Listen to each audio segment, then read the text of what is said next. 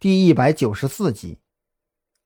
安宁集团，张扬在上面输入四个字，点了一下回车，紧接着网页上就罗列出目前已知的安宁财团各大股东以及他们各自的持股情况。这份名单倒没什么大不了的，上面的人张扬也都知道一些，大多是临海市有头有脸的人物。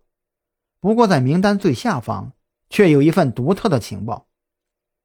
预估持股，张扬眉头微微一皱，他知道在持股这一方面是有明确的法律规定的，持股只有达到百分之五以上的时候，按照法律规定才必须对外公布身份，哪怕你的持股数量占总股票的百分之四点九九，你都依然可以隐藏在暗中，只要你自己不说，也没有人知道你是谁。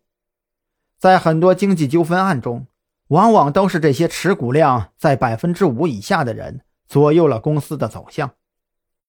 这一份预估的持股名单中共有七个人，而且让张扬在意的是，其中三个人的名字他非常的熟悉，不久之前他还看到过。不需要去翻档案，他脑海当中自动就过滤了这些信息。王明图。去年清明节在家中自缢身亡。魏俊志，去年中秋被发现在家里面的浴室中割脉身亡。贾浩仁，今年五一节外出踏青时失踪，七天后尸体被人在深山中发现，由于天气酷热，当时已经腐烂了。这些名字，张扬是在特侦局的档案中发现的，无一例外。他们都是那三起午夜凶铃案的受害者，只是在档案的记载中并没有明确的写出，他们竟然还同时是安宁财团的隐形持股人。张扬又在电脑上专门搜了一下这几个人，在他们的个人档案中也没有写出这条信息，只有专门去搜索安宁财团股东名单才会出现他们的名字。怪不得。一直没有人找到他们之间的共同点，原来根源在这里。张扬知道这是一个重大的发现，三起看似毫无关联的富豪被杀案，破解的关键就在安宁财团。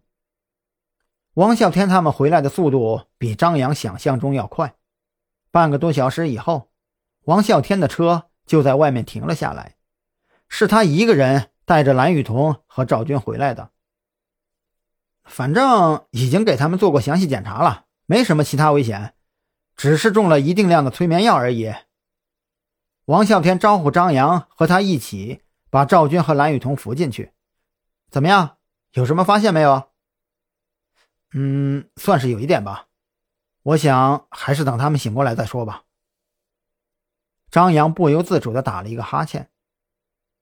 王啸天在一旁笑了笑，表示理解。哼，你也很久没睡了吧？要不也去休息一会儿，吃饱喝足，睡够了才有力气办事儿啊。可是今天火化厂的案子才刚刚起步，我担心。王啸天直接摆摆手：“睡吧，我们的敌人是什么样，你不清楚吗？耽误了这么久时间，他们如果准备抹出线索。”你就算现在开始调查，也不会有结果的。